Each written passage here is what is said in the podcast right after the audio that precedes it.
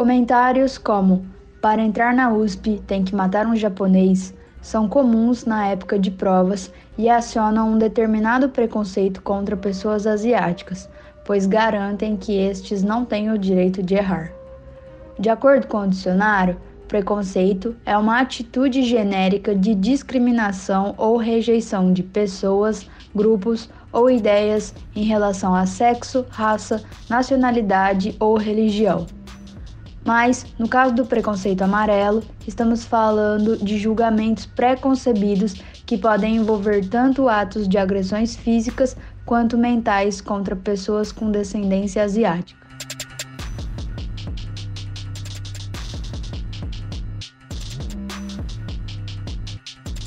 Para entendermos um pouco mais sobre o universo deste preconceito, convidamos a Fernanda Mizushima que é descendente de japonês, para contar os maiores atos preconceituosos que já repudiou. Eu lembro na época do meu colégio que eu estava na minha sala tinha um outro tinha um menino asiático também, descendente de japonês, e aí os amigos dele deram o apelido dele de JPP, que era japonês de pinto pequeno. E esse apelido pegou, todo mundo chamava ele de JPP e ele claramente odiava. E quanto mais ele reclamava, mais as pessoas zoavam ele. Então chegou no momento em que ele simplesmente começou a deixar as pessoas chamarem ele desse jeito, mas ele odiava. E já aconteceu também isso com o meu irmão mais novo, que quando a gente era criança a gente brincava muito na rua com várias outras crianças da rua e também colocaram o apelido dele em relação ao órgão genital dele. E sempre zoando e tudo mais. E ele chorava porque ele não gostava. E se ele falava que não gostava, as pessoas zoavam mais, sabe?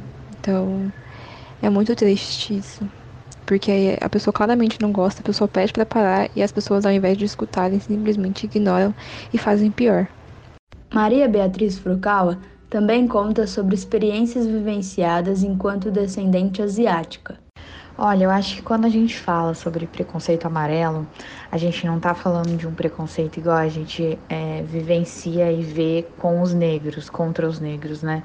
Contra a população preta. É, eu acho que a gente tá falando de um, de um preconceito, de atos preconceituosos um pouco mais velados. Então, é, eu não tenho um assim na minha mente fixa é, nossa, aquilo lá foi um ato preconceituoso e tudo mais. Eu tenho vários pequenos atos velados, sabe? Tipo, quando, uh, não só comigo, mas com colegas meus, é, durante toda a minha, minha vida, em que professores, colegas, desconhecidos mesmo, sempre é, intitulavam a gente, né, eu e meus amigos amarelos, como parentes ou é, superiores de inteligência, alguma coisa assim. Então, tipo, a gente sempre tinha que ser a pessoa mais inteligente, é, entregar melhores resultados. Então, esses pequenos preconceitos sempre foram muito claros, mas ao mesmo tempo velados. Quando se fala em racismo, se fala de uma linha de pensamento que pressupõe que há uma raça superior e outra inferior. Isso desencadeia consequências que se tornam parte da estrutura da sociedade e que se naturalizam com o tempo, o que não deveria acontecer. Entretanto, com as pessoas amarelas, existe o mito da minoria modelo, que os baseiam em estereótipos supostamente positivos, que os coloca como inteligentes, bons em matemática, trabalhadores e honestos. Mas, ainda que essa narrativa seja falsa, ela ainda tem um impacto real na vida das pessoas além de ser fonte de pressão para estudantes asiáticos.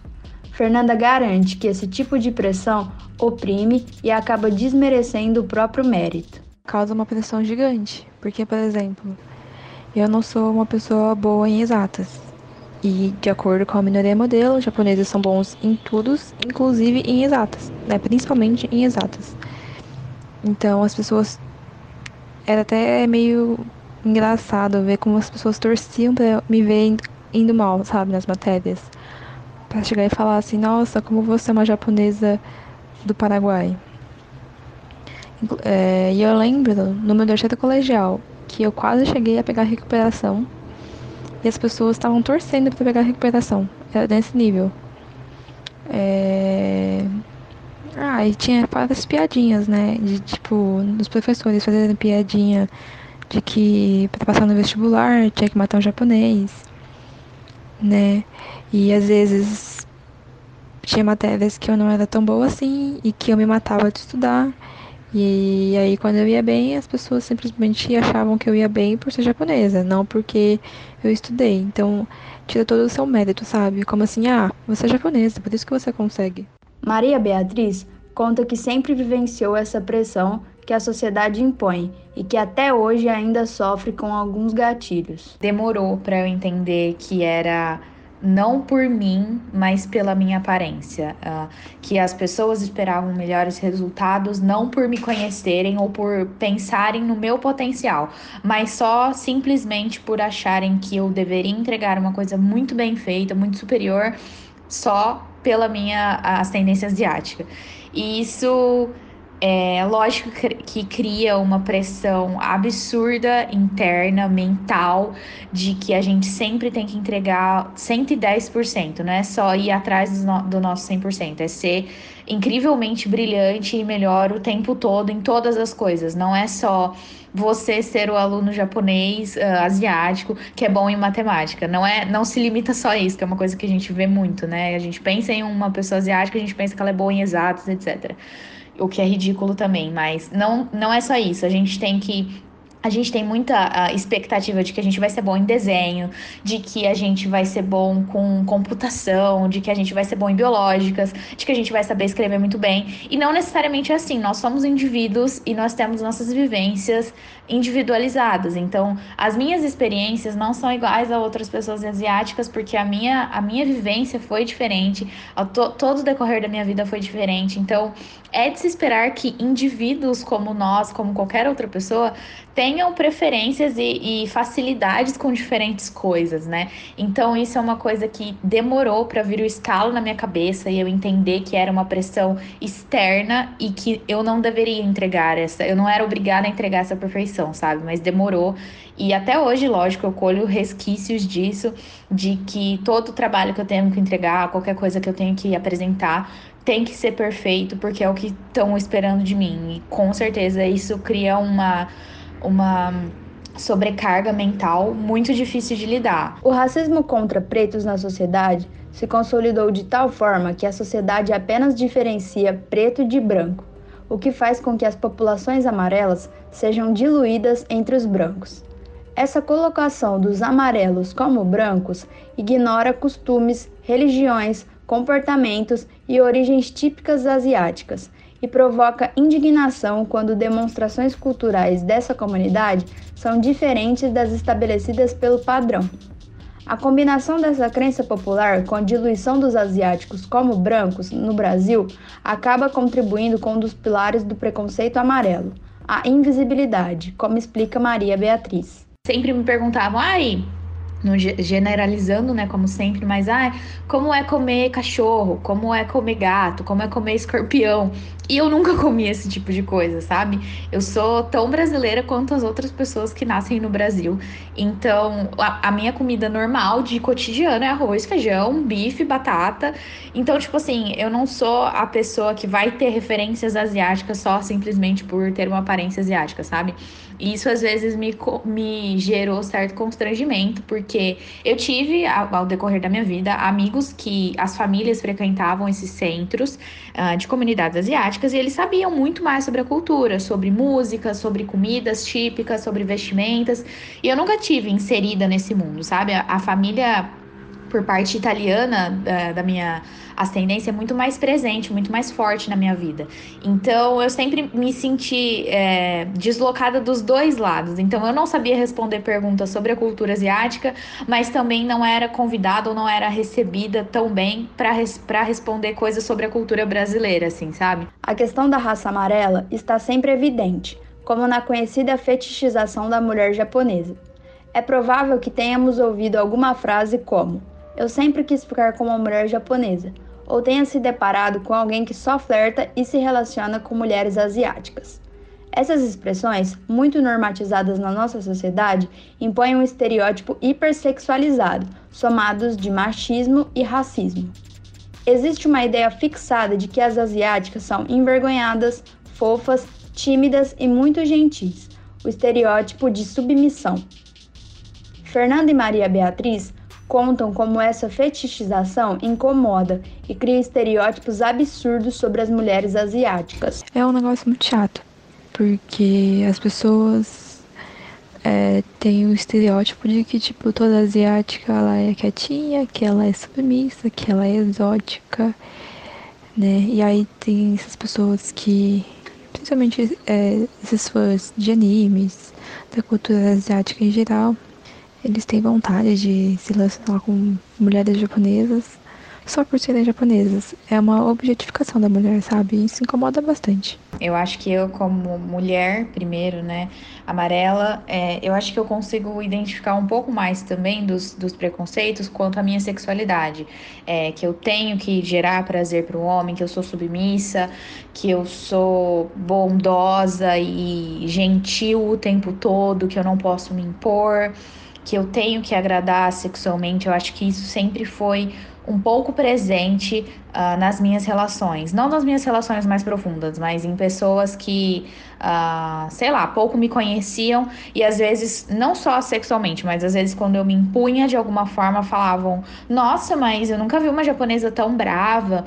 A fim de refletirmos sobre o preconceito amarelo, Fernanda Mizushima e Maria Beatriz Furukawa deixam uma mensagem de conscientização para as pessoas para que se informem e procurem entender um pouco mais sobre essa discriminação e disseminação de estereótipos falsos. Eu diria para as pessoas estudarem um pouco mais, né, saírem um pouco da bolha, porque o que eu vejo ainda é que muitas pessoas acham que asiáticos não sofrem racismo, porque foi disseminado na nossa cultura de que é, japonês é inteligente, que japonês é bem sucedido, que não sei o que.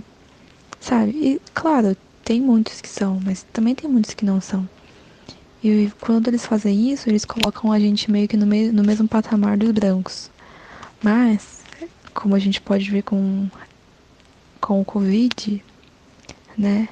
É, japonês só é considerado branco quando é para coisas boas porque a partir do momento que começou o Covid, os asiáticos foram, assim, taxados de várias coisas ruins, né? Principalmente os chineses. E esse racismo a gente consegue ver agora. Como, por exemplo, as mortes que teve nos Estados Unidos, na casa de massagem. Sabe? É, os ataques que muitos asiáticos pelo mundo estão sofrendo. Eu acho que a pandemia só mostrou que antes muitas pessoas não conseguiam enxergar.